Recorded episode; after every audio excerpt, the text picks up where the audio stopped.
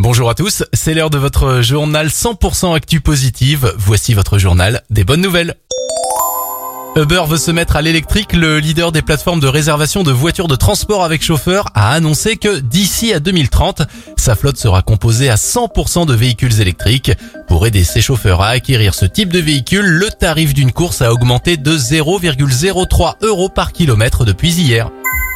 Bonne nouvelle dans le secteur de l'emploi, des entreprises françaises proposent 100 000 offres d'ici la fin janvier pour les jeunes.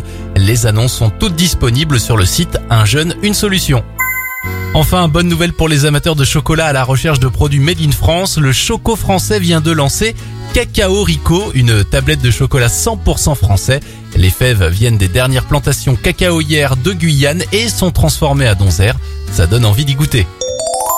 C'était votre journal des bonnes nouvelles. Vous pouvez le retrouver maintenant sur notre site internet et notre application Radioscoop.